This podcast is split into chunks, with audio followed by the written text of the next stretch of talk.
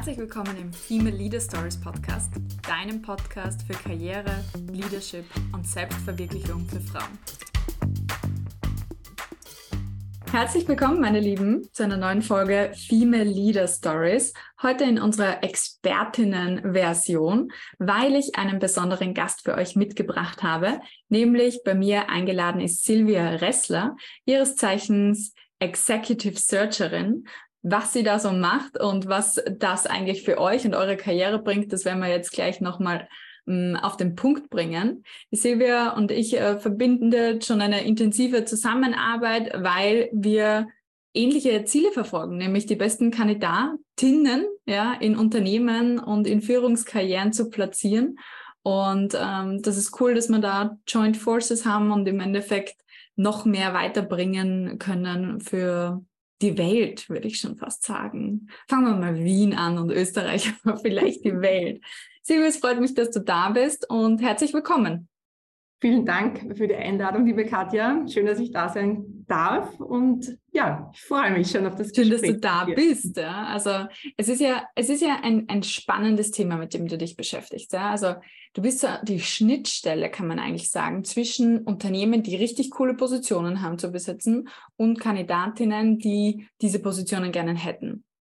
Und da bist du eigentlich das Bindeglied, ähm, um einerseits die Unternehmens Need sozusagen eigentlich auch abzudecken, aber auch durchaus Sparring-Partnerin von Kandidaten und Kandidatinnen. Ich glaube, das ist auch der, einer der ersten Mythen, die ich gleich mal aufklären möchte in den Zusammenhang von, naja, wie gehe ich jetzt um mit einer Executive Searcherin? Was macht die überhaupt? Und ist sie auf meiner Seite? Gleich direkt mal gefragt, Silvia, bist, auf welcher Seite bist du denn?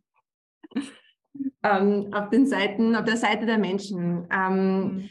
Äh, natürlich beauftragt werde ich von Unternehmen und das Ziel ist zu besetzen. Aber am Ende des Tages bin ich genauso auf der Seite der Kandidaten und Kandidatinnen, weil wenn ich denen jetzt was, was Falsches verkaufe oder den Falschen besetze, dann ist das das Schlimmste für die Person an sich. Also insofern bin ich automatisch für beide Seiten, auch wenn das vielleicht jetzt schwer vorstellbar ist. Ja. Ähm, ich mache es halt immer nur von einer objektivierten Sichtweise. Und das macht wahrscheinlich den Unterschied. Ähm, es ist manchmal leichter, von heraus objektiv Dinge zu beurteilen, ein Verhalten zu beurteilen, mhm. Fähigkeiten zu beurteilen, als wenn man mittendrin steckt. Das ist oft viel schwieriger, sei es jetzt für Kandidaten oder für Kandidatinnen oder für Unternehmen. Absolut, man ist ja getrieben im Endeffekt von einem Wunsch, ja, dem Wunsch äh, nach der besetzten Stelle oder aber auch dem Wunsch nach dem neuen Job. Und das macht manchmal auch blind für die Realität. Ist das Richtig. zum Beispiel ein guter Fit? Und ich glaube, da ist wirklich auch, ähm, kommt deine Profession ins Spiel oder einfach auch deine Superpower, um zu schauen, ist es wirklich ein guter Fit sozusagen zwischen Richtig. Unternehmen und Personen. Richtig. Und es ist nicht nur für Unternehmen schwer, weil die haben sowieso das Problem generell die Technik. Jemand jemanden zu finden. Das ist mhm. heutzutage einfach Arbeit. Ähm, aber auch Menschen oder Kandidaten und Kandidatinnen, für die ist es schwierig, weil man macht halt das, was man immer gemacht hat. Mhm. Und man ist so ein bisschen so, ja, das kennt man. Und man hat auch Wunschvorstellungen und es ja. ist für manche Personen total schwer zu filtern, ob das überhaupt Sinn macht oder passt. Also manche können das besser und manche weniger gut. Und da, da, hilft halt so jemand, wie ich es bin, dazwischen, der nur sowas tut und auch eine gewisse Erfahrung und Routine mitbringt. Als Spezialistin, absolut. Ja. Also im, im Sinne von, ich kenne ja ganz viele Klientinnen, die zu mir kommen, Katja, ich habe keine Ahnung, wie Bewerbungsprozesse ablaufen. Ich bin seit 20 Jahren in einer Firma und habe mich nie dazwischen beworben. Mein CV ist outdated. Mhm. Ähm, ich habe überhaupt kein Gefühl von, welche Fragen stellen, werden heutzutage gestellt und so weiter. Ja, also das ist ja nichts, was man jetzt jeden Tag und jede Woche macht als Kandidat, sagen wir jetzt mal so, aber auch als Unternehmen, die auf äh, Führungspositionen recruiten, macht man auch nicht jeden Tag, sondern da ist ja das, da ist ja ganz viel Aufregung, Excitement eigentlich da, ähm, Nervosität, Stress fast eigentlich bei den Menschen. Total viel Emotion. Ja. Man glaubt das gar nicht, wie, das merke ich immer wieder, wenn, wenn dann Kandidaten bei mir sind, wie viel Emotion da dahinter ist. Das mhm. ist so leicht gesagt, ich bewerbe mich oder ich ja. überlege mir, das ja. ist, das ist für manche die Familie, ein zweites Zuhause, man verbringt mhm. In einer Firma, man identifiziert sich mit einer Firma, mit Kollegen, man versteht sich mit denen gut äh, man macht was schon länger. Das ist ganz, ganz schwierig und höchst persönlich, Ja. sich da zu verändern, weil es ist ein bisschen wie, man betrügt jetzt ja den Arbeitgeber und die Kollegen. Das ist sehr emotional, ja. Das ist, nicht Das ist extrem emotional, ja. Loyalität als Wert ist da ganz äh, stark dann im Vordergrund und auch dieses Geben und Nehmen. Und ich glaube, das ist auch der Moment, wo viele innerlich kündigen, wenn das aus der Balance kippt. Und dann macht es den Abschied dann leichter natürlich, weil man schon das Gefühl hat, ja, okay, man möchte gehen. Und jeden gleichzeitig kenne ich bei ganz, ganz vielen Klientinnen, die sagen, ja, eigentlich gefällt mir mein Job urgut, den ich jetzt gerade habe, aber ich habe keine Perspektive im Unternehmen. Und das ist, Genau. sind dann häufig die schwierigsten Fälle überhaupt ähm, zu gehen, ja, aus emotionaler Sicht, weil bin ich dann undankbar, wenn ich jetzt gehe, aber vielleicht so als, als Reference von mir jetzt als Karrierecoach, du musst auch für dein zukünftiges Ich mitdenken, ja. Was bist du dem schuldig und nicht nur der Firma in der Hinsicht? Ja, was bist du dir Absolut. selber schuldig an Entwicklung? Das sind, zwei Unterschiede, das sind, das sind die zwei Mhm. wesentlichen Zielgruppen. Die einen, die approached werden eben von, von uns als Weißler oder als Executive Searcher, Mhm. fragen, ob sie sich eventuell verändern möchten, die das da gar nicht erwarten oder überrascht sind, wenn wir anrufen. Und die anderen sind dann die, die wirklich proaktiv schon eben gekündigt haben oder mehr wollen und Mhm. mal schauen, was es überhaupt so gibt und sich proaktiv da auch auf die Suche machen. Ja, das sind zwei unterschiedliche Stoßrichtungen. Ja, was unterscheidet äh, die zwei mm, Gruppen vielleicht auch dann im Bewerbungsprozess? Merkst du da Unterschiede? Ähm, in einer ersten Phase schon, in der zweiten dann nicht mehr. In der ersten Phase ist der größte Unterschied, dass Kandidatinnen und Kandidaten, also ich, ich sage halt jetzt Kandidaten auch Mhm. dazu, nicht nur Mhm. Damen, ja auch Männer, dass ähm, wenn wir jemanden approachen, ist, sind, sind wir in der Bittstellung. Ja? Ähm, Mhm. da merkt man schon, da ist oft in dem ersten Schritt viel weniger Interesse, die muss man bitten. Ähm, Ziehen sich. ein gehaltliches Thema, weil sie müssen ja nicht. Mhm. Ähm, es ist fast ein bisschen Überredungsarbeit dabei, manchmal, manchmal nicht, aber eher schon. Und die andere Zielgruppe, das klingt jetzt blöd, aber da sind die Kandidaten unter Anführungszeichen schon in einer Situation, wo sie aktiv etwas wollen von einem Unternehmen. Und das Mhm. macht schon einen Unterschied ein bisschen. Ähm, da kann man sich sicherer sein, dass diese Personen da auch weitergehen möchten im Prozess oder nicht. Ja. Wenn man ähm, sie vorschlägt, ja. Ja, genau. Aber dann lustigerweise erfahrungsgemäß switcht das oft, weil Kandidatinnen, die dann oft in einem ersten Schritt überlegt haben oder nicht sicher waren, ob sie überhaupt wollen, wenn sie dann begonnen haben, Blut zu lecken, ist es dann wieder egal. Also es kommt Okay. dann der Punkt, wo dann wieder alle gleich auf sind, aber es macht grundsätzlich schon für Unternehmen einen Unterschied, ähm, ob man jetzt jemanden mehr bitten muss oder automatisch Mhm. gleich das große Ich will unbedingt kommt. Also äh, als, äh, als Karrierecoach sehe ich die Strategie äh, Playing Hard to Get ja auch gar nicht so schlecht, ja, im Sinne von auch, ähm, Mhm. mh, man, man hat ja eine gewisse Verhandlungsmacht in so einer Situation, ja. Und wenn ich es unbedingt möchte oder brauche in der Hinsicht auch den, den Schritt jetzt gerade, dann habe ich weniger Verhandlungsmacht oft. Ist Ja. es. Und deswegen ist so dieses Gefühl von, ähm, ich fühle mich eigentlich wohl in meiner Karriere, aber ich schaue mir gern Opportunities an, ein tolles, ja, weil dann, dann ist man eigentlich entspannt, selbstbewusst, weil man braucht es ja nicht. Ja. Das should für den, second chance. Das macht immer locker. Das, zieht, das Ja, geht ja. immer. Das ist ein wertvoller Tipp. es ist wie beim Dating auch, wenn ich weiß, ich bin eine 10, dann gehe ich ganz entspannt in ein Gespräch rein. Und es ist eben im Sinne von Arbeitgeberinnen kennenzulernen, ist ja auch das Gleiche. Es ist ein, Ja. ein Abtasten, Abschnuppern und daher schon direkt mal mein Tipp für solche äh, Ding, ähm, Bewerbungsgespräche auch. Gehen wir gleich nochmal rein. Ähm, zeig dich von deiner besten Seite. Also im Sinne von, das ist kein, ich glaube, das Kennenlerngespräch ist kein Ding, wo du alles beichten musst, was du in deinem Leben schon vermasselt hast. Also ganz wichtig für meine weiblichen Zuhörerinnen, selbst wenn du dir denkst, so, pff, weiß ich jetzt nicht, ob ich diesen Job kann oder ob das nicht eine Nummer zu groß ist, hörst dir an, sei entspannt, ja, zeig dich von deiner besten Seite und den Rest, den kann man dann auch noch immer klären. Ich glaube, es ist, was du gesagt hast, ein ganz wichtiger Tipp oder wenn wir vielleicht auch sagen können, ein, ein großer Fehler ist, ähm, oder sicherlich einer der größten Fehler ist, wenn man schon merkt, irgendwie es passt nicht mehr so oder es macht nicht mehr so viel Spaß, dann zu warten, mhm. bis es einfach nicht mehr geht, weil ja. man spürt das meistens schon viel länger und es ist einfach viel geschickter und besser, wenn man schon frühzeitig beginnt, einmal die Fühler auszustrecken und dann nicht aus der Not heraus agieren muss, sondern in einem angenehmen Verhältnis, wo man noch im sicheren äh, ja, Rahmen sitzt. Das macht einem schon lockerer auch dann bei den Gesprächen.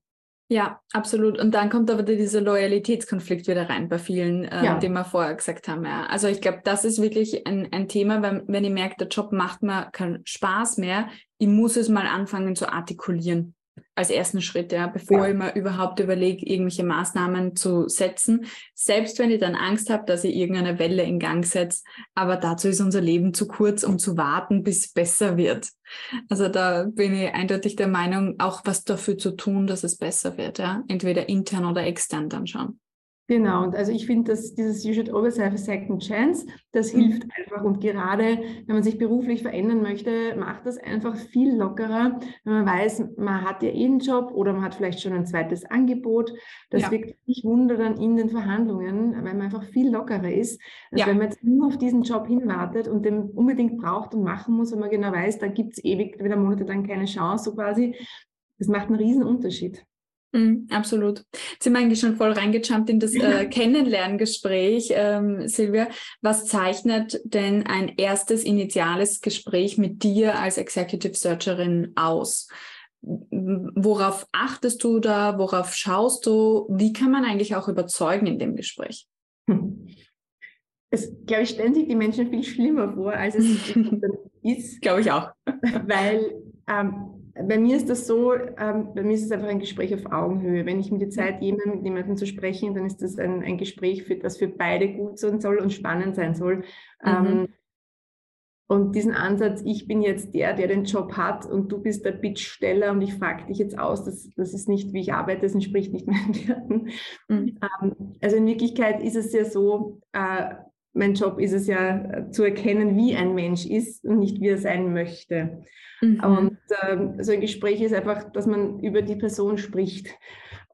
Also das aber ist aber interessant, der Satz im Sinne von, du, du möchtest gern ja auch hinter diese Fassade blicken von, aha, ja, ich stelle mir vor, naja, als Führungskraft oder als Abteilungsleiterin, C-Level in der Position, na, da wird von mir der jetzt erwartet und dann sage ich das sondern sozusagen eigentlich wirklich dahinter blicken, was denkst du wirklich, wie agierst du wirklich, wer bist du wirklich? Genau, also es ist ähm, wirklich so, dass man, das klingt jetzt total arg vielleicht, aber wenn jetzt jemand bei der Tür reinkommt, innerhalb von einer halben Minute, Minute, kann ich sagen, ob die Person hier für sich eine falsche Position bewirbt oder nicht. Das ist teilweise, teilweise extrem offensichtlich und ganz, ganz viele Menschen machen was, was sie, glaube ich, nicht wirklich am besten können, sagen wir es mal so. Und mhm. manche wissen es, können es aber nicht artikulieren, manche wissen es nicht. Aber es sind manchmal so richtige Schauspielgespräche, solche Bewerbungsgespräche. Man merkt sofort, wenn die aufgesetzt sind, wenn Sachen eingelernt werden, wenn Floskel verwendet werden, wenn die Personen so extrem nervös sind. Das ist alles schon irgendwie nicht optimal, weil man merkt, da fehlt ein bisschen die Person selber. Ja, mhm. es leichter gesagt mit an. Am besten ist, man geht zu einem Gespräch, so wie man ist, und bespricht ganz in Ruhe und klar, was man kann, was man nicht kann, was man machen möchte. Und dann kann man gemeinsam diskutieren, und das mache ich laufend, was sind denn jetzt die nächsten Schritte und was tragen Sie zu den nächsten Schritten bei? Also es muss ja auch immer ein Mehrwert sein, wenn man sich verbessern möchte in der Karriere. Und das man muss das nicht alles gleich können. Es ist auch ein Potenzial, was man da mitbringt. Und das kann man mhm. gemeinsam besprechen. Man muss da nicht über etwas hinwegtäuschen oder lügen oder überspielen oder sich auftrainieren. Das ist einfach aufgesetzt. Wenn man so ist, wie man ist, das ist einfach das Gesamtpackage und das passt oder es passt nicht. Ja. Mhm. Ich glaube, wovor halt viele dann Angst haben, ist, dass es dann tatsächlich halt nicht reicht und sie sich eine Chance verbauen. Und ich glaube, daraus entsteht ja überhaupt das Bedürfnis, sozusagen sich äh, besser darzustellen, als man ist.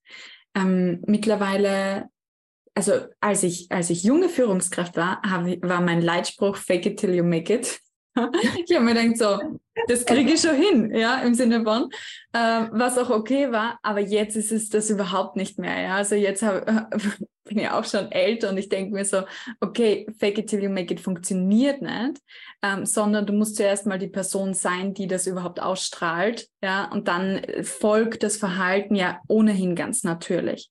Genau. Aber die Person zu werden, ist natürlich ein Prozess, den man sich auch widmen muss. Ja. Man wird nicht über Nacht ja. jetzt Führungskraft, wenn ich die ganze Zeit als Senior-Expertin unterwegs bin. Das ist eine andere Denkweise, das ist eine andere Haltung hinter, wo ist mein Mehrwert, wie trage ich bei und so weiter. Also das ist auch wirklich so ein, ein Change-Process eigentlich für sich selber.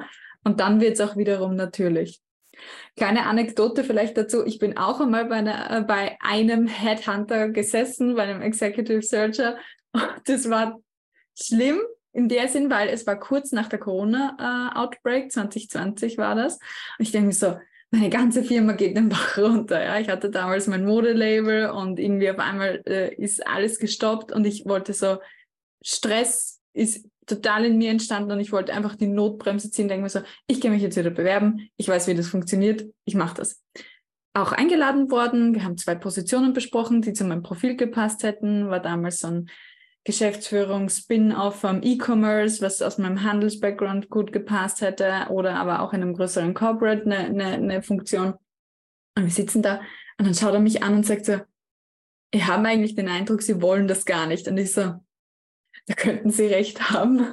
Wir haben uns freundlich verabschiedet und ich, ich habe nie wieder den Fuß in so ein Office äh, gesetzt, weil wir dachten, okay, ja stimmt, da hat er komplett recht. Ich will das eigentlich. Und das ist genau das, was du, äh, glaube ich, ja. vorher gesagt hast. Jemanden zu sehen und zu, zu identifizieren, ist das das, was die Person möchte? Weil nur dann profitierst du ja natürlich auch, auch als Executive Searcherin davon, wenn der Kandidat oder die Kandidatin auch passt. Ja, und es gibt auch Kandidaten und Kandidatinnen, die einfach Dinge zu sehr möchten. Das gibt es mhm. auch. Man könnte schon fast verbissen dazu sagen. Ähm, und ähm, ja, es gibt 100.000, also ja, verschiedene unergründliche, könnte man fast sagen, äh, Zugangsweisen und so. Und es ist auch wirklich immer anders und jeder Mensch ist anders.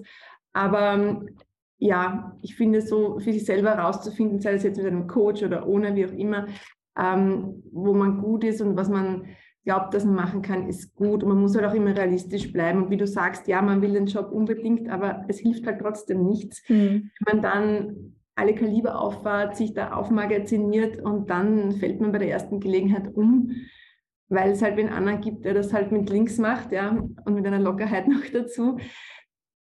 Also es spricht ja nichts oder es ist ein absolutes Must. Also das ist auch bei meiner Liste von den größten Fehlern im Bewerbungsgespräch, dass man sich nicht gut genug vorbereitet für einen Bewerbungsprozess, wo man sich mit Unternehmen identifiziert, anschaut, was machen die, welche Kultur haben die, passe ich da überhaupt rein? Ähm, genau, aber da, das ist auch so ein Punkt, dann auch zu sagen, okay, passe ich da rein oder passe ich da jetzt da nicht rein? Und auch, ja, genau. Und wenn man da, wenn man da Bedenken hat, die auch tatsächlich zu artikulieren. Also ich hatte es erst letztens mit einer Klientin, die ähm, sich für C-Level-Positionen beworben hat und hat dann auch eine Anfrage bekommen von ähm, einer Firma, ja, mhm. wo sie gewusst hat, na, eigentlich passt das nicht zu meinen persönlichen Werten, ja, so die Firma. Und ich habe gesagt, hörst dir an, aber sprich es, sprich es an, ja, also äh, gib gib deine Concer also voice your concerns, ja, und schau, wie sie darauf reagieren. Ist es authentisch, wie sie darauf reagieren? Was, was sind da ihre Pläne auch in die Richtung? Und ähm, long story short, sie hat den Job genommen bei genau dieser Firma, weil sie ihr authentisch zugesichert haben, was die, wo es in Zukunft hingeht, auch bei, bezüglich dieser Punkte, die ihr Sorgen gemacht haben. Und dass sie tatsächlich auch eine Rolle spielen kann in diesem Change-Prozess der Firma dann. Und das hat sie dann angesprochen, weil sie denkt so, okay, ja, ähm, da, damit kann ich arbeiten, aber das kannst du nur machen, wenn du dann offen bist, also wirklich auch reflektierst, passt das zu meinen Werten, passt es nicht. Wenn es nicht passt, mach es besprechbar. Oder auch wenn ja. ein Punkt dir Unwohlsein generell bereitet in der Stellenbeschreibung oder ähnliches, es anzusprechen. Und das ist, glaube ich, genau das, was man meint, mit auf Augenhöhe zu sein. Wenn ich weiß, dass ich gut bin und dass ich ein gutes Profil habe, dann kann ich mir das leisten. Ja, ich meine, gut ist immer relativ. Ja? Ähm, was ist ein gutes Profil? Ja, genau, das ist immer anders und es wird auch immer was anderes gesucht. Und es, sind das, es geht ja auch nicht immer nur ums Führungskräfte, mhm. sondern es geht ja auch ganz oft um Professionals. Also das muss man ja auch sagen. Und mhm. jetzt, das ist jetzt zwar nicht unsere Zielgruppe, aber es geht ja eigentlich um sehr viele, also um Kandidatenmarkt generell, ja. ja. Ähm, ich würde sogar eher sagen, ein passendes Profil für die ausgeschriebene Position, ja, weil das ist einfach sehr, sehr breit. Genau, wenn man glaubt, dass es einfach gut passt. Ja, jetzt haben wir ja oft das Thema auch, äh, wir haben eine ganz lange Liste an äh, Qualifikationen, die gefordert ist für eine Stelle. Wann passt das Profil tatsächlich? Wie viele mhm. Punkte darf man vielleicht auch auslassen oder welche? Es gibt dann Gott sei Dank noch eine gewisse Blackbox bei Unternehmen und bei Executive Searchern. Mhm. Ähm, äh, man kann es oft auch gar nicht so, so beschreiben. Es ist ich glaube, man muss grundsätzlich unterscheiden. Es gibt einfach Profile und Positionen, wo es sehr viel Angebot gibt, wo man den Luxus hat, unter mehreren Kandidaten auszuwählen. Mhm. Da muss man halt selber überlegen, was ist mir wichtiger, das Persönlichkeitskriterium, das Fachliche.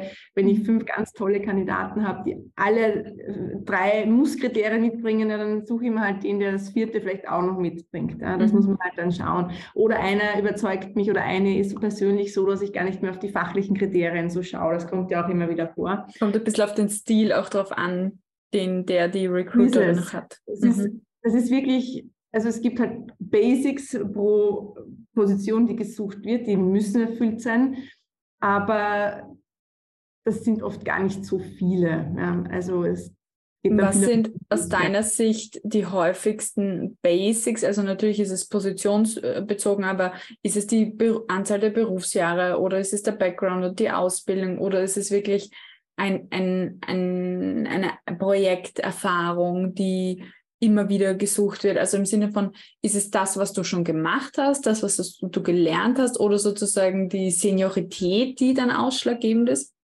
Das kommt drauf an. Das ist wirklich äh, immer anders. Es, äh, es kommt jetzt also ein Konzern, der meistens eher so keine mhm. Risiken eingeht und nichts Neues mhm. probiert. Ist das ein Scale-up oder ein Startup? Ähm, mhm was sich leist oder Erfahrungen einkaufen will, ja. aber jemand, das noch nicht probiert hat zum Beispiel, aber deutlich risikofreudiger ist wie jemand, ja. der einem Konzern sicher seine Themen abarbeiten ja. möchte in einem ganz klaren Rahmen. Äh, das, das, variiert wirklich. Was halt immer ist, ist eine gewisse Grundausbildung muss gegeben sein. Ähm, ein paar Jahre Einschläge Berufserfahrung müssen meistens gegeben sein, weil man hat ja keine Zeit zum Ausbilden. Und dann geht es auch sehr viel um Persönlichkeit. Wie passt man zum mhm. Team, zum Team? Äh, optimalerweise findet man jemanden, der ähnliche Projekte schon mal gemacht hat, aber nicht immer. Und oft ist es ja so, dass man eine Ebene drunter sucht. Ja, weil man will jemandem auch die Chance für den nächsten Sprung geben. Weil wenn okay. ich jemand jetzt die gleiche Position verkaufen möchte, was soll ich dem anbieten? Mhm, als Motivation tatsächlich. Für Menschen ist ja oft interessanter der Next Step. Ja. Somit hat man da immer ein bisschen ein Delta drinnen. Ja, also sozusagen auch, ähm, das heißt auch für alle, die zuhören, durchaus gerade wenn es dein nächster Step ist, dich zu bewerben, selbst wenn du noch nicht jede Erfahrung davon abdeckst. Genau. Aber man kann ja viele Erfahrungen schon mitbringen. Und ich glaube, was dann ganz wichtig ist, ist auch zu zeigen, wie man andere Herausforderungen schon gemeistert hat, wo man die davor auch noch nicht konnte. Also auch zu zeigen, mit welchem, mit welchen Skills gehe ich überhaupt an Dinge ran, die ich noch nie zum, vor in meinem Leben gemacht habe.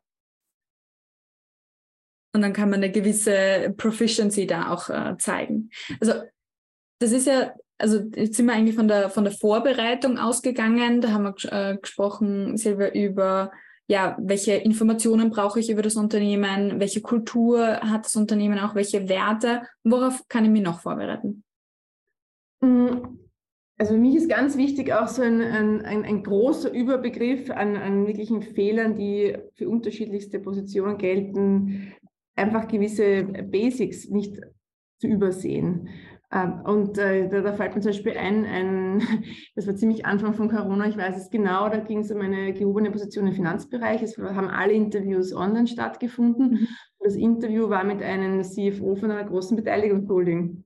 Und dann sitzt der Kandidat, also wir hatten das Vorgespräch online und er war recht leger mit einem T-Shirt das war damals noch so online, es war ja okay. Und ich habe noch gedacht, soll ich ihn jetzt briefen oder nicht, ob er sich dann eh vielleicht einen Sakko drüber zieht. Da muss ja keine Krawatte sein, aber halt irgendwas, was er Treppe reißt. Ich dachte, nein, das muss doch für den Head of Treasury rein. Und was war, selbstverständlich sein, wenn man jetzt mit einem Finanzvorstand von einem großen Industrieunternehmen spricht, dass man sich da ein bisschen entscheidet. Ja. Und ein sehr konservatives Unternehmen.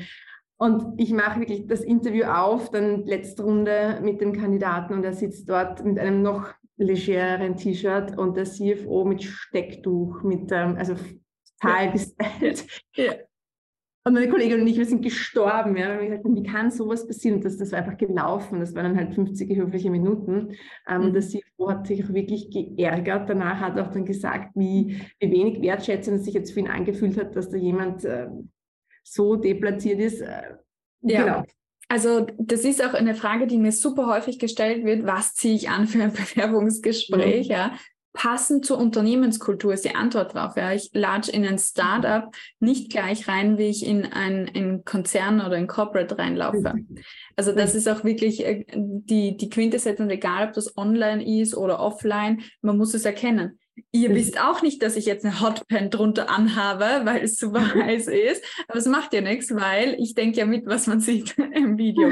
Also das heißt, auch wirklich diese, diese ähm, Professionalität auch im Umfeld, zum Beispiel, es muss ja nicht jeder so eine gestaltete Wall haben hier wie hinter mir, aber dieses zumindest einen ruhigen Background zu haben, einen ruhigen Ort, wo ich äh, das Interview auch machen kann, äh, mein Handy auf Mute zu setzen und so weiter. Also wirklich, und das sind ja auch diese Basics an Respekt, die man dann einer Person eigentlich auch entgegenbringt und das bringt schon sehr, sehr viel, ja.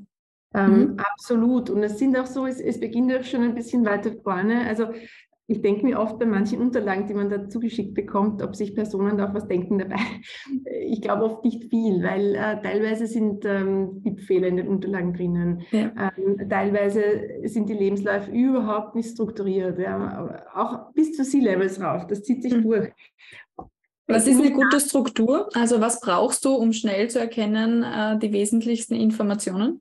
Nicht viel, nicht viel. In Wirklichkeit ist es ein One-Pager oder ein Two-Pager, je nach mhm. Erfahrung, wo die wichtigsten Punkte drauf sind. Das heißt, die wichtigsten Stationen, also Unternehmen, Positionen und Ausbildung ja, und mhm. Adresse und ein Foto. Ich weiß, dass es nicht amerikanisch ist, aber trotzdem mhm. im europäischen Raum noch ganz gern gesehen, wenn man ja. einfach äh, einen Menschen ein bisschen mehr greifen kann, jetzt nur auf ein paar Worte auf einem Blatt Papier. Und das ist für mich schon das erste Kriterium. Man muss es schnell erkennen können, es muss gut nachvollziehbar sein. Und ein halbwegs aktuelles Foto, ja, also ich meine, es ist teilweise wirklich äh, schauderlich, was da für Fotos noch hm. drauf sind, für Personen, die sich ernsthaft für, für Positionen interessieren. Das ist einfach ein No-Go. Und ich heißt aber auch, wenn ihr einen guten CV habt, dann kann ich schon mal sozusagen auch hervorstechen. Ja, Ganz klar. Also wenn das schon mal geschliffen ist und so wie man es vorstellt, dann ist das schon mal ein erstes Zeichen, dass sich jemand besonders bemüht. Also ich mhm. hatte zum Beispiel eine Kandidatin, ähm, das muss man sich vorstellen, für eine große Privatbank, die hat ihren Lebenslauf in den Farben der Privatbank eingefärbelt. Mhm. Mhm. Also das ist eine spezielle Farbe und das hatte ich auch noch nie vorgemacht. Oh mein Gott, was ist das für eine, man kann nicht sagen Detailverliebtheit, aber da hat jemand gründlich darauf vorbereitet und sich die Arbeit angetan. Und das wirkt halt dann schon beim Gegenüber, wenn man ein bisschen umgarnt wird. Das ist auch auf der anderen Seite gut. Also ja, ja. Sich, sich Gedanken darüber macht. Ja. Also ich weiß nicht, wie stehst du zum Thema Motivation schreiben? Das ist ja eigentlich auch der Platz, wo man dann nochmal persönlich darauf referenzieren kann, warum man genau dieses Unternehmen eigentlich auch möchte. Liest du das? Also da scheiden sich ja auch die Geister. Ja, man liest das punktuell. Also wenn man natürlich sieht, dass der Lebenslauf, dass das nicht passt, nicht nur wegen den CV, sondern auch wegen den Inhalten nicht. Dann ehrlicherweise, wenn ein vier Seiten Motivationsschreiben kommt, was dann meistens drei Viertel allgemeine Flosken hat, nein, mhm. das lese ich nicht. Mhm. Ja. Wann lese ich es? Für mich ist ein Motivationsschreiben auch in einem E-Mail, wenn drei mhm. Sätze drinnen steht, warum er oder sie jetzt die Position cool findet oder ich jetzt mit ihm oder mit ihr reden sollte und dann nicht drinnen steht, weil ich fleißig, ehrgeizig und freundlich ja. bin, sondern ja. das äh, durchdacht ist und man mehr oder weniger schon vorwegnimmt, warum er jetzt die geeignete Person ist. Ja. Das liebt man ab. Also wirklich diese, diese Frage beantworten, warum ich, warum diese Position, warum dieses Unternehmen. Das äh, sind immer aus meiner Sicht die wichtigsten Fragen und vor allem auch äh, rüberzubringen, was kann ich bewegen in dieser Position für das Unternehmen. Also ja. ein, ein, ein Job ist ja auch immer nur eine Transaktion in der Hinsicht. Wir stellen unsere Fähigkeiten, unsere Zeit, unsere, unsere Gedanken bereit für das Unternehmen, um etwas zu erreichen. Und ich glaube, äh, das, ja. was du auch gesagt hast, diese formlose, also auch eine Formlosigkeit mal sich zuzutrauen beim Motivationsschreiben in der Hinsicht und nicht das so von, ja, ich habe von ihrem Job erfahren in hier und hier, ja, und das fand ich sehr interessant, sondern einfach to the point, weil genau. Zeit, wissen wir, ist eigentlich wirklich das, was bei allen kurz äh, und knapp ist und gerade bei Menschen, die mehrere hunderte CVs pro Tag sehen. Ja, absolut. To the point ist immer gut beim Motivationsschreiben und beim, beim CV. Und ähm, man muss auch immer realistisch sagen, es macht noch einen Unterschied, ob ein Unternehmen jetzt eine Position ausschreibt und man sich für das Unternehmen und für die Position bewirbt. Wenn man jetzt über eine Agentur das macht, ähm, dann weiß man ja oft nicht, um welches Unternehmen es sich handelt. Ja. Deswegen ist ja ein Motivationsschreiben ja auch nur so halbbedingt mhm. sinnvoll, weil man kann natürlich die Position beschreiben, warum man geeignet sich erachtet dafür, aber über das Unternehmen weiß man nicht viel. Deswegen ist es ja fast ein bisschen komisch, wenn dann seitenweise steht, warum jetzt die perfekte Person für diese Position ist, weil ich denke mir oft, Du weißt gar nicht. Ich weiß nicht mal, um was es geht. Ja, das, das passt einfach noch gar nicht an diesen, in dieser Phase des Prozesses. Also ja. ich würde da nicht so viel Liebesmühe verwenden. Und was auch immer wieder Thema ist, was ähm, mit dem wir konfrontiert werden, ist, dass äh, Kandidaten Videos äh, hochladen. Bewerbungsvideos und so und hochladen möchten. Ähm, das ist auch so lala. Das gibt wahrscheinlich auf Request oder einfach freiwillig? Freiwillig, ja. Dann kriegst du irgendeine Datei zugeschickt und dann erzählt dir jemand was. Also ich, also Employer Branding ja ist was anderes. Bei den, wirklich jetzt bei den Bewerbungsverfahren finde ich das ein bisschen schwierig, dass da jemand dann aufgesetzt, ob ein Interview sozusagen oder eine Rede hält. Ja. Äh, also was ich habe das tatsächlich auch gemacht, als ich jemanden recruited habe, aber dann mhm. habe ich es angefragt. Also, und mhm. mit zwei Impulsfragen, die ich bitte beantwortet mhm. haben möchte, in unter zwei Minuten, weil dann ja. kriegst du schon einen, einen, einen Eindruck von der Person und dann merkst du auch, okay, wer kann die die zwei Minuten zum Beispiel einhalten, das wäre nett, weil das ist dann schon ja. einmal ein, ein Zeichen, wenn ich Anforderungen oder eine Aufgabe gebe sozusagen und wie wird die erfüllt. Aber das unterstreiche ich zu 100 Prozent, Silvia, einfach ein Video aufzunehmen und jemandem zuzuschicken, ohne dass es nachgefragt hat, das löst Irritation aus beim Gegenüber, um es milde zu sagen. Man denkt sich einfach nur, wie kommst du auf die Idee, dass ich mir das jetzt anschaue? Ja, also, ja. also das ist äh, wirklich tatsächlich nicht so empfehlenswert. Anders ist es, wenn du mit jemandem im Kontakt warst und im Gespräch schon warst und vielleicht das Kennenlernen-Gespräch schon gehabt hast mit dir jetzt, Silvia, für ihren Job. Ja? Und ich weiß schon, was die Position ist. Und ich habe das Bedürfnis, meine Motivation zu unterstreichen. Dann kannst du ja gerne ein Video nochmal aufnehmen und sagen, voll das coole Gespräch, Silvia. Ich habe mich total gefreut, äh, dich heute kennenzulernen und danke für die, für die Insights zur Position. Ich habe mir dann nochmal drei Gedanken dazu gemacht, die ich gerne mit dir teilen würde, wie ich jetzt diese Position anlegen würde, sodass sie auch erfolgreich ist. Bombe, cool. Hat dann Mehrwert, weil Gedanken ja. dahinter. Absolut, ja. Nein, aber das sind so Dinge, das sagt mir teilweise der gesunde Hausverstand. Und wenn man ein bisschen in sich reinhört, ist es schon mal irgendwie was komisch. Das ist ja auch bei anderen Menschen so. Und ich finde, das ist einfach wichtig, dass man am Ende des Tages einfach jetzt da nicht so eine Rocket Science Mega-Wissenschaft mhm. macht, sondern einfach also, es so geht um Vertrauen gewinnen, ja.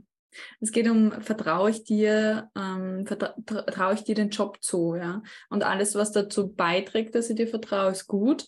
Ähm, und then don't overdo it. Ja? Also das ist dieser, dieser Perspektivenwechsel, den du auch gerade gesagt hast.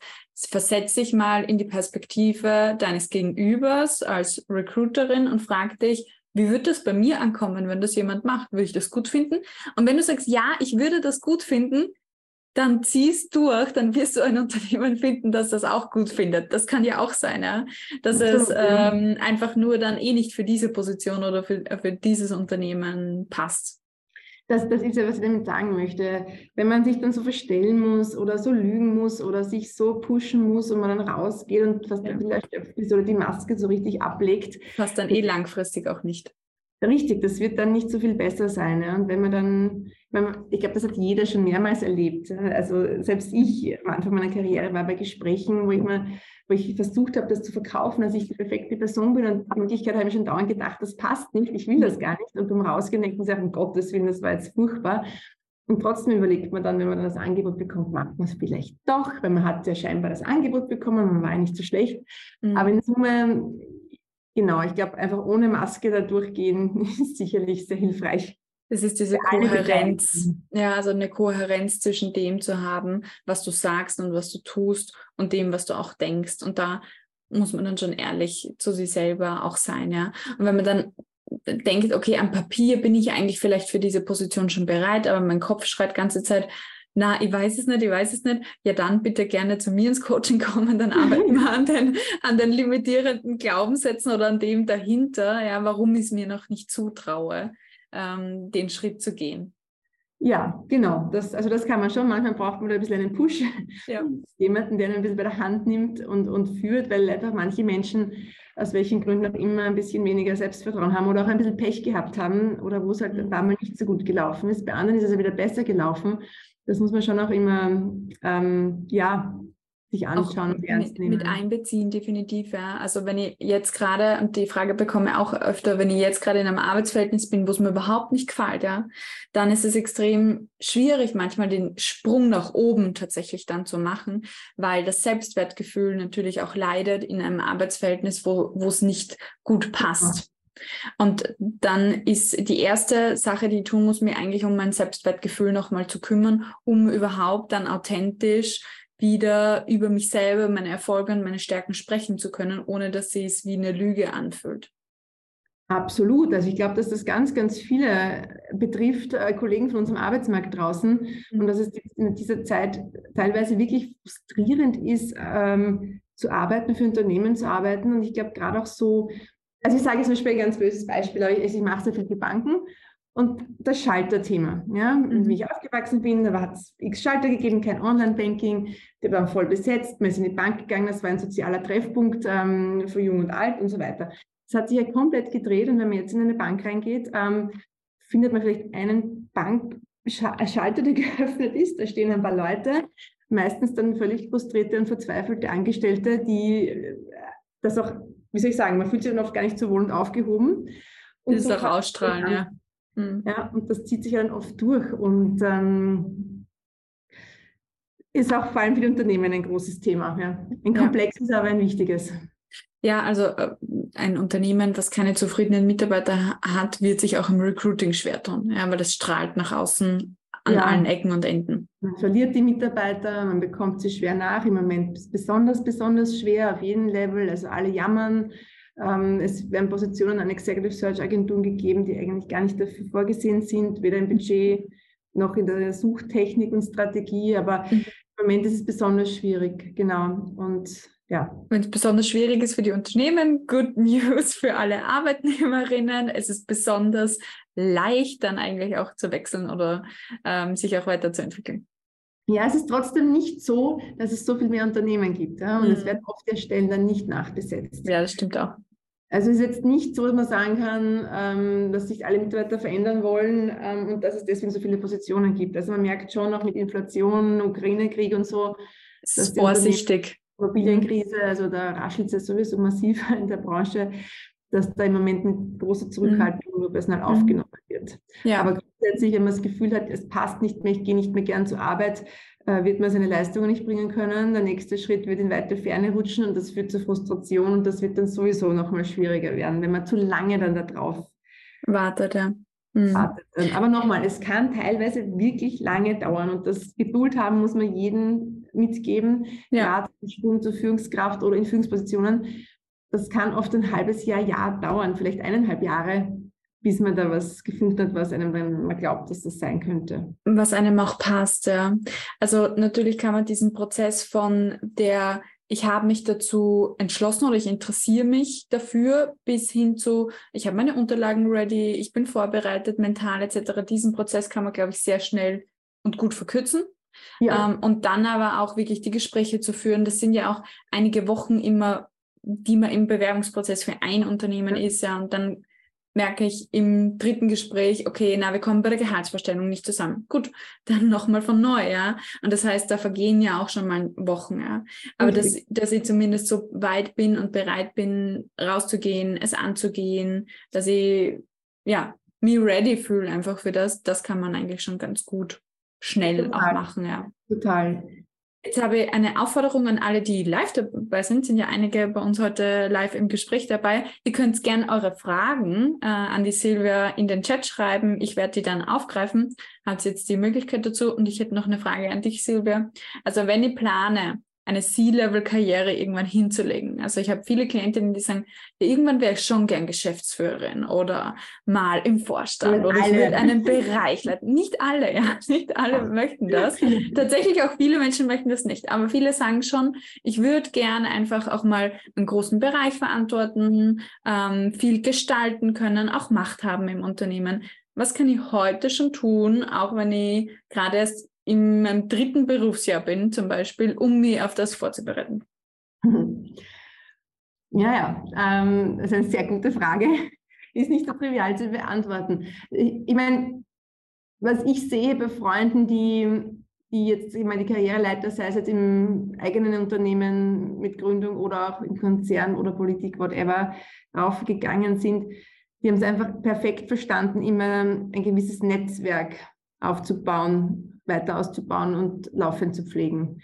Weil das ist das, was am Ende des Tages dich von anderen dann unterscheidet, wenn es ums Können geht. Also das heißt natürlich, ähm, ähm, natürlich, deswegen ist es nicht so einfach. Netzwerk ist sicherlich total wichtig. Das unterscheidet dich am Ende des Tages mhm. dann.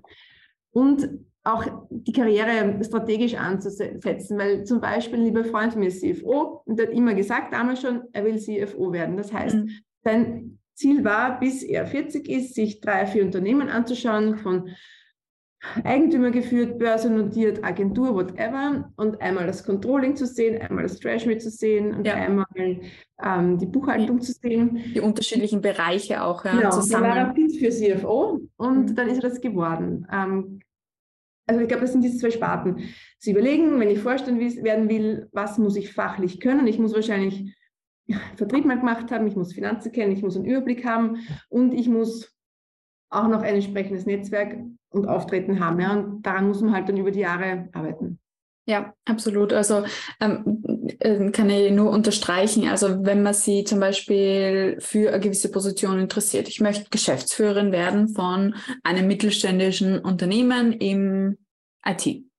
So, dann kann ich mal anschauen, wer hat das schon geschafft. Ja, also wirklich dieses genau. Role Modeling. Wie genau. haben die unterschiedlichen Karrieren tatsächlich ausgeschaut von diesen Personen und die dann sozusagen auch backwards modeln und mir anschauen, okay, wo waren die, in welchen Bereichen, welche Erfahrungen haben die mitgenommen, ja. vielleicht auch sprechen mit diesen Personen, was sie empfehlen würden, ja. um in die äh, Richtung zu gehen. Also das sind wirklich gute, gute Dinge, wie mir darauf vorbereiten kann. Ja. Es ist meistens kein Zufall, es ist viel Glück dabei, das ist immer, aber es ist meistens dann wirklich ähm, ganz klar geplant, mit Glück natürlich, aber das hat also, schon einen klaren Track dahinter. Genau, man, man kriegt ja auch die Opportunities, weil man die Augen dementsprechend offen hat und weil man sich ja auch die Möglichkeiten schafft, wie zum Beispiel bei einem Netzwerk, worüber man spricht, hey, in die Richtung möchte ich mich entwickeln.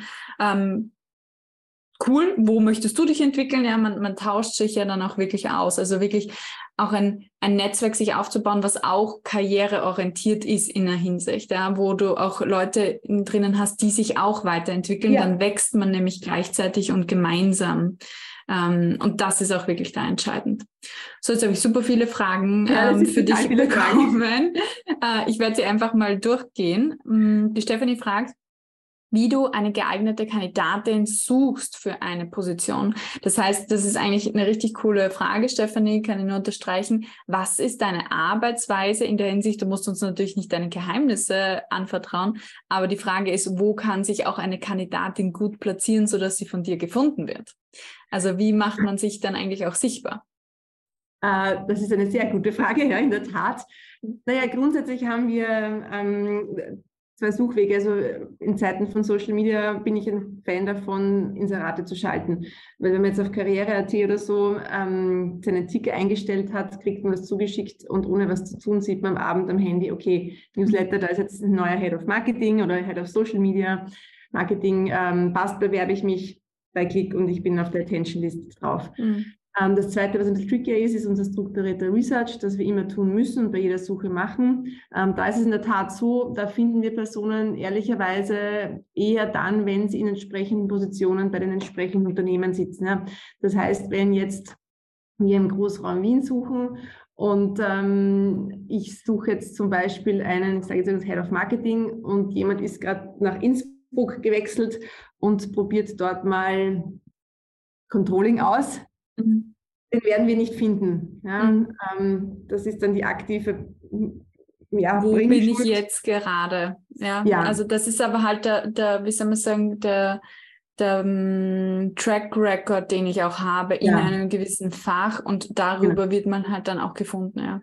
Was wir auch immer tun, wir haben ein großes Netzwerk, wir telefonieren sehr viel. Ja? Also ich rufe halt ein paar Personen an, weil ich weiß, die kennen sich so gut aus und sage, du, das mhm. und das ist die Position, welche drei Leute kannst du mir empfehlen? Und da kommt man dann auch immer wieder zu Personen und zu Namen, die man jetzt so auf keiner Liste irgendwo findet oder nicht recherchieren kann. Das ist einfach so, man hat nie die hundertprozentige Coverage. Ja? Man versucht es halt so gut wie möglich, aber mhm. Ja, genau. voll.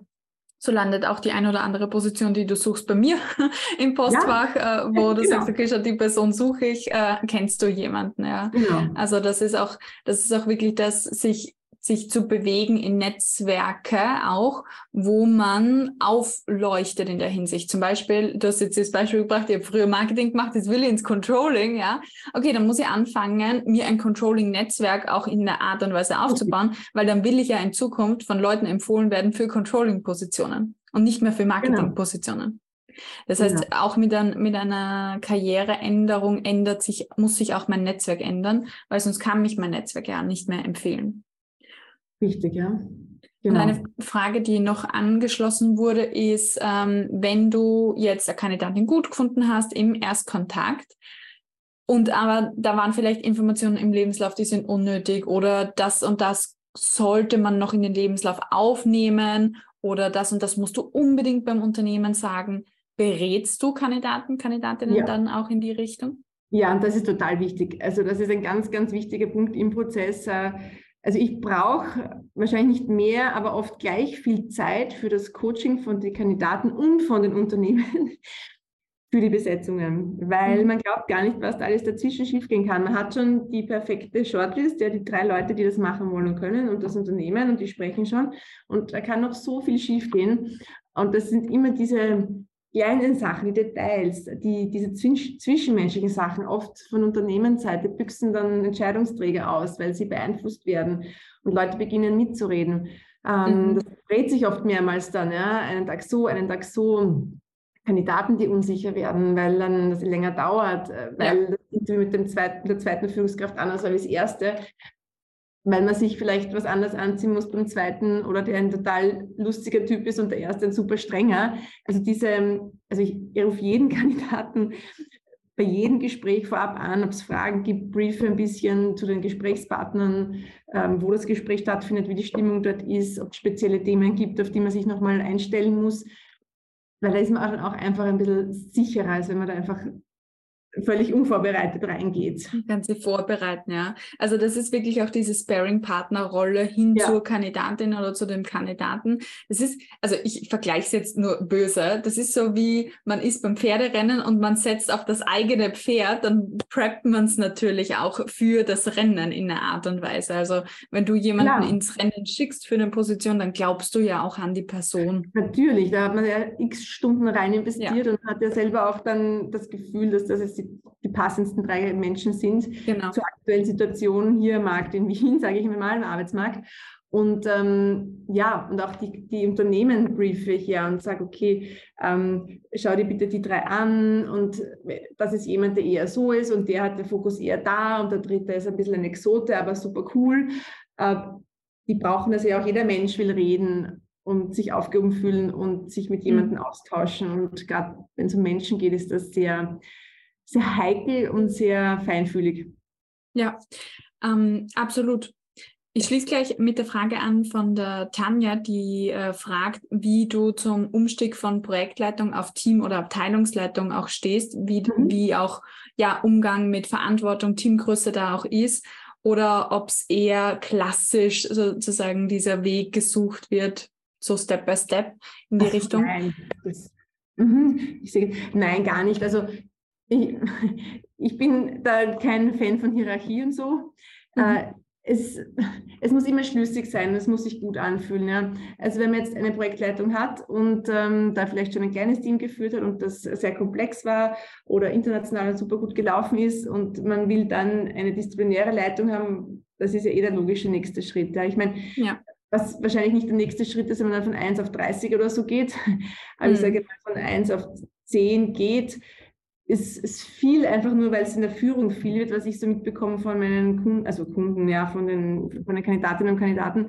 Wenn man einmal, ein, meistens hat man Abteilungen so circa zehn Leute, da hat man einfach brutal viel Mitarbeiterführungsthemen und ja. Gespräche mit den Mitarbeitern. Ja. Ja. Und das unterschätzen viele. Das klingt so immer toll, aber das muss man dann auch wollen. Viele verfluchen es dann wieder. Also ich mhm. glaube, so ein softerer Step auf ein paar Mitarbeiter und dann auf ein bisschen mehr ist angenehmer ja. als gleich rauf. Und dann hat man auch ein bisschen blöde Themen mit einer Kündigung oder so. Das kann auch eher unangenehm werden, ja. Sehr schnell. Ja. Absolut. Also das ist ähm, ein ganz wichtiger Step im Sinne von, bevor ich mich überfordere, nochmal dann gleich mit einer ganzen Abteilung, obwohl ich noch nie geführt habe. Und die Abteilung hat 50 Leute zum Beispiel. Na, das geht eh nicht. Das, das ich meine, mit Teamleader drunter. Ja, also im Sinne von, ich habe fünf Teamleader und jeder hat äh, zehn Leute äh, unter sich nochmal. Das ist richtig viel Mitarbeiterführungsarbeit. Ja, also da muss ich schon Leaders ist nochmal was ganz was anderes. Mhm. Und da muss man reinwachsen, diese Themen. Also machbar ist alles, aber ich glaube, reinwachsen und da auch Erfahrungen sammeln, das tut einem selber gut. Ja, ja. Und man kann diese Schritte ja aber dann auch schneller machen. Also im Sinne von von ja. der Projektleitung zur Teamleitung, zwei Jahre, nach zwei Jahren wieder genau. weiter. Genau. Das ist auch, wenn man sich vorher überlegt haben, okay, was macht Vorstandskarrieren aus? Im Durchschnitt wechselt jemand, der in den Vorstand möchte, alle 2,6 Jahre ja. die Position. Ja gut, das heißt, du brauchst schon ein bisschen einen Zug auch in der Karriere, ja. um auch immer wieder weiterzugehen, wenn du dort landen möchtest. Absolut richtig, ja. Ähm, die Van Erben fragt noch, ähm, was, wie siehst du Kultur, also grundsätzlich im Bewerbungsprozess auch? Was sind vielleicht auch Anzeichen bei Unternehmen, wo auch speziell unsere weiblichen Hörerinnen einfach darauf achten können, was ist vielleicht kein gutes Klima für Frauen, wo oder wie kann man eigentlich auch Karriere machen als Frau in einem Unternehmen? Woran erkennt man das? Naja, naja, also grundsätzlich gibt es, wenn man sich ein bisschen umhört, schon Unternehmen oder Branchen, wo die sehr, sehr männerdominiert sind. Und das sind halt, wenn man jetzt eins und eins zusammenzählt, halt Branchen, die halt auch gerne mit Männern arbeiten in den relevanten Funktionen. Also das heißt, da würde ich davon Abstand nehmen. Ähm, ich will jetzt keine Branchen nennen, aber es gibt einfach männerdominierte Branchen, wo es einfach für Damen schwieriger ist, akzeptiert zu werden, weil das ganze Umfeld einfach patriarchisch gemindsetet ist. Ich glaube, da braucht Aber man. Müssen wir das dann nicht erst recht aufbrechen? Also dann meldet sich gleich meine Revoluzerin in mir. Kann man. Die Frage ist nur, ob sich der Einsatz da lohnt ja. oder ob es nicht irgendwie gescheit ist, sich zu suchen, wo man das Gefühl hat, da sind Frauen, ähm, die fördern sich gegenseitig. Da hat man eine Power, da kann man vielleicht mehr bewegen als als Einzelkämpfer dann in so pff, ja. in den weiß nicht. Also das, es gibt eine kritische Masse auch aus der Diversitätsforschung, die ich mitgeben kann. Man sagt, wenn, ein, wenn eine Gruppe zu einem Drittel repräsentiert ist, dann ist sie, ähm, ja, dann wird sie gesehen und ist auch, wie soll man sagen, gleichberechtigt repräsentiert in einem Unternehmen. Das heißt, wenn der Frauenanteil eines Unternehmens noch unter 30 Prozent liegt, dann hast du es tendenziell schwerer, ja, dich dur mhm. durchzusetzen, außer die, das Top-Management gibt eine Quote vor, die erfüllt werden muss, ja. auch im Recruiting. Ja? Aber wenn es dir darum geht, wie ist das Klima und wie fühle ich mich wohl, dann meistens ab einem Drittel der Repräsentanz einer gewissen Gruppe. Ja, ich meine, generell ich, muss man sagen, dass es schon viel besser geworden ist. Dass grundsätzlich ja. überall schon jetzt ist mein Eindruck, also für die Unternehmen, für die ich arbeite, sind überall viele Frauen beschäftigt viele Frauen in Führungspositionen, es ist gut durchmischt. natürlich, also ich sage jetzt nur zum Beispiel jetzt ein Beispiel, ich glaube, das weiß jeder, zum Beispiel die Baubranche, die ist mhm. einfach wahnsinnig männlich dominiert, ja, von unten bis oben und das ist auch der Umgangston ein anderer und so. Da merkt man auf den ersten Blick, wenn du da reinkommst, da braucht man gar nichts hören und sehen, das, das fühlt sich einfach nicht nach frauenfreundlich an. Und ich glaube, der Dieter. Coole Story dazu. Äh, Aussage eines ähm, Mannes aus der IT, die mit der Baubranche dann gearbeitet haben, großes Projekt abgewickelt haben. Er hat gesagt, es war schrecklich. Es, also es war auch für ihn schrecklich, als Mann mhm. den Umgangston in dieser ja. Branche sozusagen zu haben. Das ja. heißt, nicht, es ist einfach wirklich ein, ein Branchen- und Kulturthema dann häufig. Und dadurch, dass ich schon viele Frauen tatsächlich in der Baubranche auch begleitet habe oder im Ingenieursberuf oder ähnliches, kann ich euch sagen, da, da braucht man eine andere, eine andere Schlagfertigkeit. Ja, also die kann man trainieren. Ähm, es ist tendenziell herausfordernder und gleichzeitig öffnen sich die Karrierewege auch. Ja? Also wenn man trotzdem eine Leidenschaft hat für das Thema, dann sollte man, genau. will ich nicht davon abraten, sondern das richtige Unternehmen dann auch zu suchen in dem Bereich, wo das auch supported und gefördert wird. Und Diversity ist ein Top-Management-Thema. Das heißt, das Top-Management muss dahinter stehen, ansonsten bewegt sich im Unternehmen nichts. Also darauf, darauf würde ich auf jeden Fall achten, ja. äh, aus meiner Sicht auch. auch.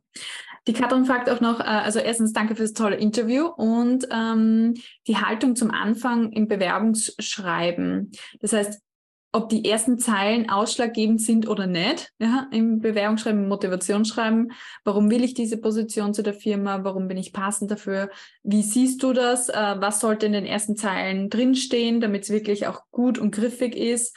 kann man das eher, muss man es eher konkret machen oder kann man es ein bisschen offen lassen? Also ja, also, wie geht damit um? Schon gesagt, ich finde ganz wichtig ist einfach ähm, to the point, egal mhm. beim CV oder beim Motivationsschreiben. Beim Motivationsschreiben umso mehr. Also ich glaube so 0815 Motivationsschreiben, die eine Seite lang sind, sind outdated ich glaube, ein knackiges Anschreiben, wo die wesentlichsten Punkte drinnen sind, ähm, ist völlig ausreichend und passt gut. Ja, also man muss nicht äh, quasi alle, äh, die ganze A4-Seite vollschreiben, sondern Nein. es geht wirklich um konkret, warum wählst du die, die Position. Und genau. was ich dir da empfehlen kann, Katrin, ist, dass du es eigentlich zuerst einmal draftest, wenn du sagst, ähm, nimmst einfach einen Zettel und schreibst all die Gründe auf, warum ich diese Position möchte und dann daneben all die Gründe, warum du wirklich passend bist für diese Stelle von oben bis unten und dann streich dir nur die wichtigsten drei heraus und pack das in zwei Absätze. Dann hast du schon ein wunderbares Anschreiben, was jemand tatsächlich dann auch liest für die mhm. konkrete Position. Weil es ist einfach eine Überwindung, eine ganze A4-Seite zu lesen mittlerweile. Meistens scannt man es dann ohnehin nur. Und wenn du das Gefühl hast, ich kann es nicht zusammenfassen auf ganz kurz, dann mach zumindest Highlight fett Wörter rein, weil dann kann man es trotzdem auch nochmal leicht, leichter, leichter lesen. Genau. Gute Frage, Tanja. Die wollte ich auch noch stellen. Thema Gehalt. Wann sprichst du über das Gehalt mit den ähm, Kandidaten und Kandidatinnen? Unterschiedlich. Ich hatte jetzt vorhin gerade am Vormittag ein Telefoninterview, ähm, wo wir gleich im Telefoninterview das Gehalt besprochen haben. Mhm. Es gibt auch manche Kandidaten, die das, vor allem Kandidaten, die wir direkt approachen, die wir direkt ansprechen, die das gleich ganz vorne hinstellen. Mhm. Das sagt auch schon mal viel aus, aber es ist heutzutage einfach Faktum geworden, mhm. dass gerade Menschen, die oft angesprochen werden, ein ganz klares Verständnis von dem Gehaltsgefüge haben. Das gibt es in gewissen Branchen, das relativ klar sagen, was ich persönlich gut finde, ja, weil wenn jetzt jemand schon 130 verdient und unter 150 braucht man nicht sprechen, ist das eine klare Message. Da braucht man jetzt nicht schön ja. rumtun und warten nach dem persönlichen Gespräch ganz zum Schluss vorsichtig fragen. Ja, ähm, normalerweise frage ich es dann im persönlichen Gespräch ähm, ziemlich am Ende oder zwischendurch, wenn es passt. Mhm, mhm, ähm, aber auch so, dass es für alle passt und, und gebe dann auch die Indikation, wie, das, wie die Range beim Kunden ist, also beim zukünftigen, bei der zukünftigen Position. Genau. Ja. Also ich frage jetzt nicht, was verdienen Sie und so, edge badge danke, sondern das wird auch diskutiert und besprochen, ja. wo man liegt, ähm, ob das über dem Durchschnitt ist, unter dem Durchschnitt. Beim Kunden ist es vom bis, dass man sich da einfindet, ja. wie es mindestens sein muss. Also das, genau. Es ist mehr eine Diskussion. Ja, ich glaube, es ist mehr eine Diskussion und das ist auch genau. tatsächlich äh, etwas Gutes, dass man dann eine Einschätzung eigentlich schon hat beim Unternehmen, wie kann ich denn jetzt wirklich angehen, was ist tatsächlich das Budget, wo kann ich eigentlich verhandeln und in welchen Rahmen kann ich mich da bewegen. Also das heißt, was ich jetzt mitgenommen habe, Silvia, wenn es ein, ein Knockout-Kriterium für dich selber ist, dann sprichst direkt an, weil dann verschwendet ja. man keine Zeit. Wenn es ein To-Be-Discussed-Thema ist, dann kannst du gerne darauf warten, ja, bis das Thema auch angesprochen wird. Dann das wird angesprochen bei so einem Gespräch. Ja. ja, absolut. Wunderbar, Silvia, wir haben so viel besprochen jetzt gerade. Ähm, es wird unsere Challenge schon sein, die wichtigsten Punkte nochmal rauszuarbeiten, weil ich glaube, da sind so viele Insights drin und wer sich gerade bewirbt und in dem Bewerbungsprozess ist, der sollte sich das Interview, glaube ich, dreimal anhören, um alle Informationen rauszuziehen und wirklich mitzuschreiben, weil das waren jetzt wirklich Top-Insights von dir als Expertin und als Executive Searcherin. Herzlichen Dank, dass du all das mit uns geteilt hast. Ähm, ich möchte alle gerne nochmal auffordern, dich einfach auf LinkedIn zu kontaktieren und sich zu vernetzen. Wer äh, sagt, ich bin gerade am Bewerben, der kann dir ja gerne mal sozusagen ein Hallo da lassen auf LinkedIn und dann schaut man eh, ob man zusammenkommt. Genau, also gerne mit der Silvia vernetzen, mit mir sowieso vernetzen auf LinkedIn. Und ich habe eine Überraschung noch für alle, die heute dabei waren. Wir haben ein ganz brandneues Positionierungstraining für Leaderinnen rausgebracht wo du wirklich von diesen Weg von der Expertin zur Leaderin in sechs Schritten von mir erklärt bekommst. Was kannst du wie schnell eigentlich auch ähm, meistern und ab wann läuft sozusagen das Bewerbungsgame, das Bewerbungsspiel nach außen. Was solltest du aber davor alles schon gemacht haben, damit du dann auch eigentlich authentisch bist im Gespräch, so wie wir gesagt haben. Nicht verkaufen, nicht verstellen, nicht fake it till you make it, sondern was ist die Arbeit, die du eigentlich auch brauchst, um in dieses Mindset reinzukommen, in diese Haltung, damit es dann auch natürlich ist. Ich habe euch den Link gleich in den, in den Chat geschickt, beziehungsweise haben wir es in den Show Notes nachher im Podcast. Und ich freue mich, wenn ihr dadurch in 60 Minuten noch mehr lernt über eure Bewerbungsjourney. Silvia, herzlichen Dank. Freue mich, dass du heute da bist und alles Liebe für die weitere äh, Kandidatin-Suche und Suche für deine tollen Jobs. Danke dir. Danke, Katja. Danke für das spannende Gespräch und alles Gute dir auch. Weißt du, was erfolgreiche Frauen richtig machen? Sie unterstützen sich gegenseitig. Genauso wie du es bei den Vorbildern hier im Female Leader Stories Podcast hörst, unterstütze deine Community, unterstütze Frauen in deiner Umgebung. Allzu oft ist es so, wenn wir erfolgreich werden, verlieren wir Freunde und Mitstreiterinnen auf dem Weg. Das muss aber nicht so sein. Und deswegen lade ich dich ein, den Podcast, den Female Leader Stories Podcast mit den Frauen zu teilen, wo du sagst, ich will, dass du erfolgreich bist. Ich will, dass du in deiner Karriere vorankommst. Dann machst du ihnen ein Geschenk und teilst diesen Podcast mit ihnen. Sharing is caring und gemeinsam sind wir stärker als alleine. Ich freue mich, wenn du nächste Woche wieder einschaltest. Hier ist deine Katja, Coach Katja. Alles Liebe.